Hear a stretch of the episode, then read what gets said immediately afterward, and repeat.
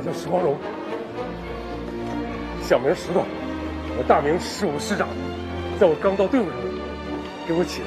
如果有一天我们把自己的情怀装在自己的内心，想的这个事业就是自己的事业，想的这个文化就是给自己的父母和孩子看的时候，我想我们的每个从业者都会变得有良知。一点线索都没有啊！倒也不是一点线需索都没有。要我们真正的冷静下来，真正的讨喜我们真正的灵魂，来呈现给我们的人类和观众。我去练功房，我就不信我拿不下这个动作，让你再嘲笑我。哎呀，姑奶奶，姑奶奶，我叫奶奶行不行？烦不烦人？奶奶，您听我说。大家好，嗯，我是今天的一课讲者石中山。最初我踏进这个圈子的本行是作家，因为十十几年前，呃，自己的作品被改编成电视剧之后，开始进入这个影视这个行当。大家都知道，作为一个作家，他的书、他的作品，都是写自己熟知的，感情最浓郁和深厚的，这样的作品才能打动我们的读者，也能打动自己。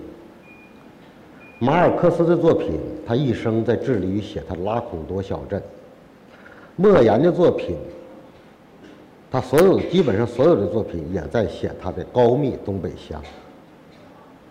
这是一个作家的一个创作习惯和习性。不过对我来讲，我可能更多的写的是军旅题材的作品，可能更多一些，可能更好一点。这是一个作家对一个作品情感的投入，以及他像开拓自己的矿藏一样来开拓自己的熟知领域下的作品。对一个作家来讲，也就是说，他的矿藏有多深，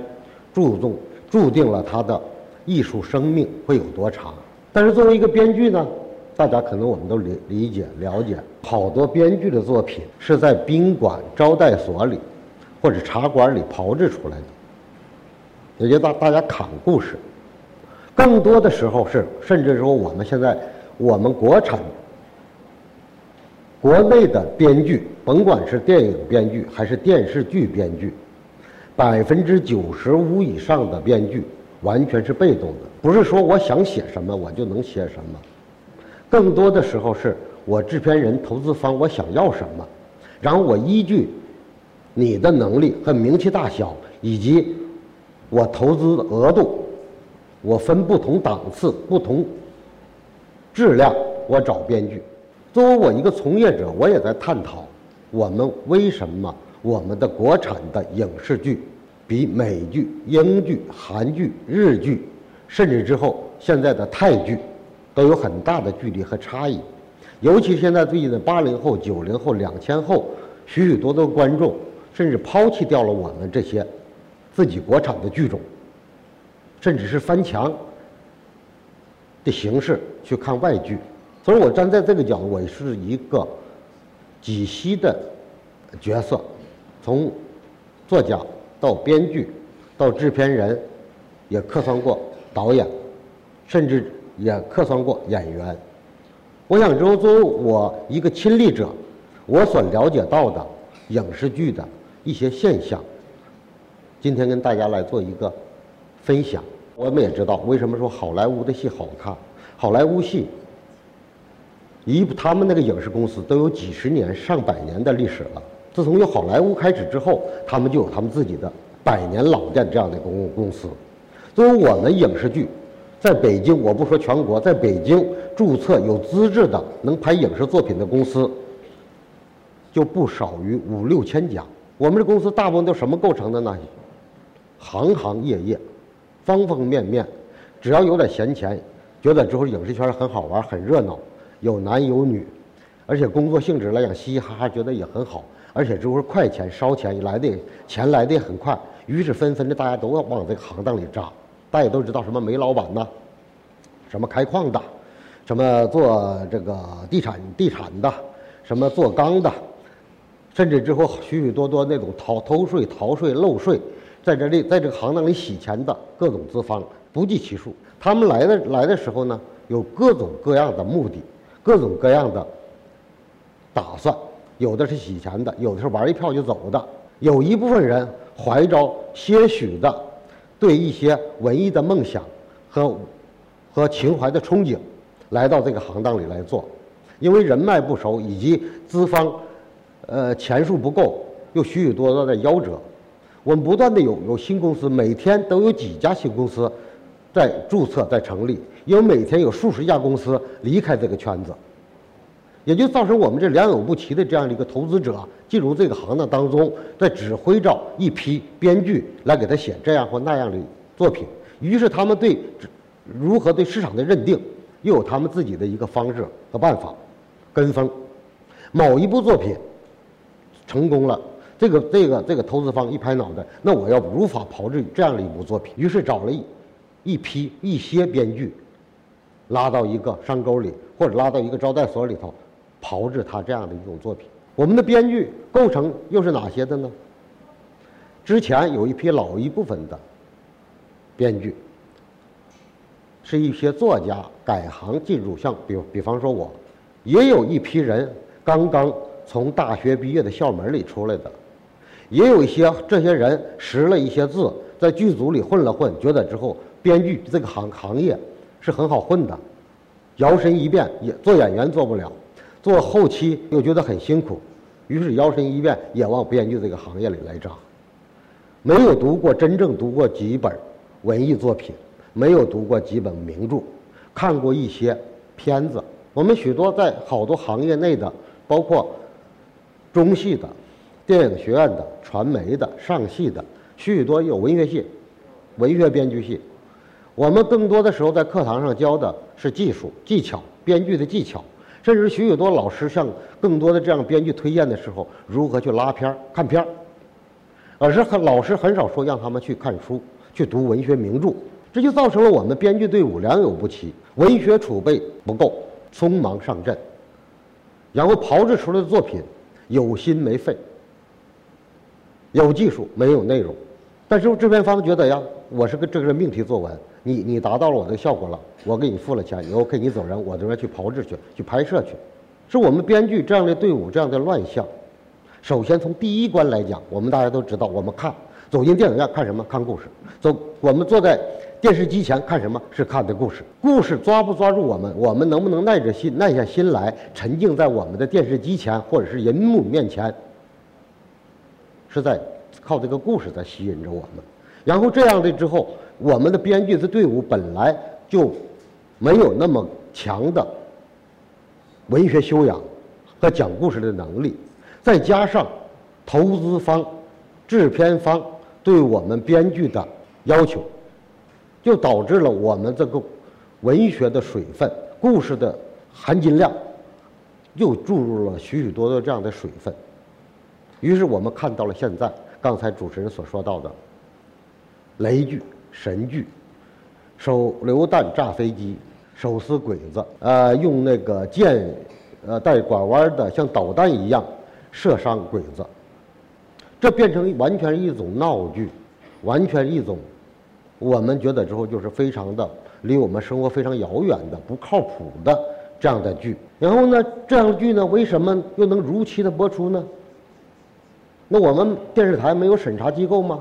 没有审查制度吗？我们的监管方没有制度吗？有，电视台播出这样的剧，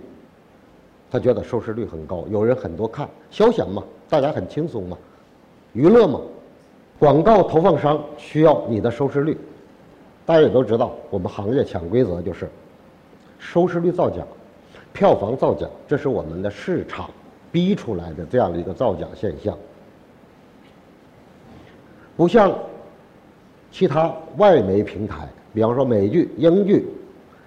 它是封闭式平台，大家是付费的。我这戏好，大家就来看。我没有造假不造假一说，我们都是公共开放式平台。我们电视台需要收视率极高的作品。即便不高，我们因为用它造假的形式也会高，骗广告商、广告方来投入进来，我去播放这样的戏。而且之后我们每买一部任何一家电视台审片组的，就那什么从审片员到审片科长到审编到审片室室主任到说了算的电视台的副台长、副总监一级的，就是我决定你这个片子够不够买的。之前我们社会环境不好的时候，我们制片方是贿赂、送礼、返点、现金，大家都知道啊，这不是公开的秘密了。我们自从了反腐之后，有许许多的电视台的台长落马，许许多的购片部主任落马，这不是我在这里头制造新闻，这是新闻已经发生过的。这是只是我们行业当中的，只是暴露出了冰山一角，许许多多的没有落马的不计其数。投资方首先在这里头，他是个弱者，我要市场，我要拼市场，我要投钱，请编剧、请演员、请导演来给我完成这样的动路几千万、上亿投资的这样的一部戏，然后我要求爷爷告奶奶，我要把我的片子卖出去，卖出去之后播完之后，我要又去还要求爷爷告奶奶，请客吃饭送礼，电视台给结账，否则电视台不给你结账啊，压压你两年啊，你没有资金流啊，你没有资金流，你就没法去继续投资生产去了。就是我们现在目前这样一个乱象，导致了我们现在的我们的影视市场姥姥不疼舅舅不爱的一种现状。前几天，昨天晚上，中央台的一个新闻还在播出一个现象：我们某部即将公映的一个片子，两个主演，一个男男女一号，在整部片子拿走了一点五个亿片酬。作为一个电视剧，甭管是现在是网络买你多少钱，还是电视台买你多少钱，几十集的一个电视剧，你除了两个主演就拿走了一点一点五，还有其他演员呢，还有其他工作人员呢，还要制作呢，那这部戏肯定得超过两个亿了。超过两个亿的一个大投资，对于一个投资方来讲，对任何人来讲，它都无疑是个风险。风险怎么办呢？我要压低我的风险，减少我的投资额度，那我只能在制作上偷工减料。大家也都知道，为什么我们愿意看美国大片？场面宏大，制作精良，震撼，好莱坞模式的编剧队伍，他们的这种精工细作，而且好莱坞这个编剧，他们制作一部戏的流程，他们是有分工不同的。从制作流程来讲，有人写故事，有人写桥段，有人写细节，有人写台词。既然好莱坞它的作品，它都类型化、程式化，那就要需要有类型化的编剧来不同工序完成作品。这是类型剧。比方说，有写煽情剧的，写情感戏的，有一又有另外一批人专门做情感戏，有一批人做喜剧的，又有专门做喜剧。他们把他们的编剧分工行业非常清晰，有自己的行业协会。如果自己的版权，如果自己的合同不公平了，由我的工会人员去出面。大家也都知道，琼瑶的官司，这是我们典型知道的案例。我们还有许许多不知道的，现在官司正在打着的，但是曝光率没有那么高，我们不知道的，就是个抄袭呀、我也曾已曾经遇到过一些编剧，写作之前先找，假如说哪个老板找他了，要写一部什么什么戏，写作之前先把他他会做一些功课和准备，怎么做呢？在网上、图书馆或者书店里头买一些相关的书籍来看，找就这同类题材的，然后他进行一些范图，把自己认为可以的折成页，画成标记放在那里，觉得啊这个东西就是我某一块某一块的内容了，传，不是创作故事，叫传故事，把别人的智慧，把别人的生命的汗水，化成他弹指一挥间的剽窃品，不尊重知识，不尊重产权。一个外国的、美国、韩国的一个编剧，他的待遇相当于什么样子呢？相当于一个一线演员的工资收入。一个美剧，他们的演员在整个片子里的总预算当中所占的比例在百分之二十到三十。韩国可能多稍稍多一点，在百分之三十五左右，剩下的百分之七十左右，甚至到八十，都用于在制作上。我们假如说我又打个比方说，咱们抛弃掉刚才我举那个例子，说两个演员拿一亿五的这种状态，就正常的一部四千万到五千万投资这个电视剧，演员的费用大概其在两千七百到八百万左右，也就是说剩下。还有一千多万来制作了，也就是说，我们在百分之六十、百分之七十的费用都用于演员费用了，而且那演员就那么几个人，一部戏就我说最好的编剧跟我们现在最三线的演员、三线头的演员的收入，或者二线尾的演员相当。那大家有人说又说回来了，说现在所有东西都市场化，有人给出起出的这些钱，他就值这个市场的价格。有些人呢，这有这个想法啊，他说他有粉丝量啊，他就值三千万，他就值五千万啊。我们在这几年之前，我们的行业也号召过限薪，限不住，你不给，我给，因为我是投机方啊，我不想在圈内混多久啊，我想玩一票我就走了。大家都知道好莱坞的演员，那是国际巨星，他们的片，我们好多一线的演员的片酬远远超过国际巨巨星的片酬，先且不说。税有多高？他们有他们的行业协会来限制，不存在不良竞争的问题。如果谁乱了这个规矩，就会受到惩罚，受到法律的惩治。在我们目前的这种鱼目混珠、泡沫横流的这种市场环境之下，不良竞争，没有公正、良心与品德，笑贫不笑娼。造成了我们鱼目混珠的这样的一个乱象。大家也都知道，十几年前改革开放刚刚开始的时候，现在可能在座的许许多孩子没有听说过。我们搞导弹的不如卖茶叶蛋的。其实现在谈起来之后，我们的市场影视这个市场又何尝不是如此呢？我们制造精神产品的一些编剧，正应该受到更大的一种尊重。而且我们如果这样，如果要单纯的这样也罢了。我们的作品没有公德、良心和良知，不尊重历史，没有思想，没有自己的追求，只有我看到的我挣钱。你包括美国的那些大戏，美国的那些甭管是主流的、非主流的，每一部戏他都在宣扬美国的精神。美国人，美国。队长如何厉害？他蜘蛛侠如何厉害？去拯救地球，去拯救人类，避免战争。我们的作品呢，只是一味的窝里斗，你吵完了，我我吵，婆婆婆吵完了，媳妇吵，然后不断的存在这种这样那样的明争暗夺、暗斗的现象。我们没有的情怀，我们的从业者当中，从编剧到我们的投资方，到我们的购片者，没有形成一个。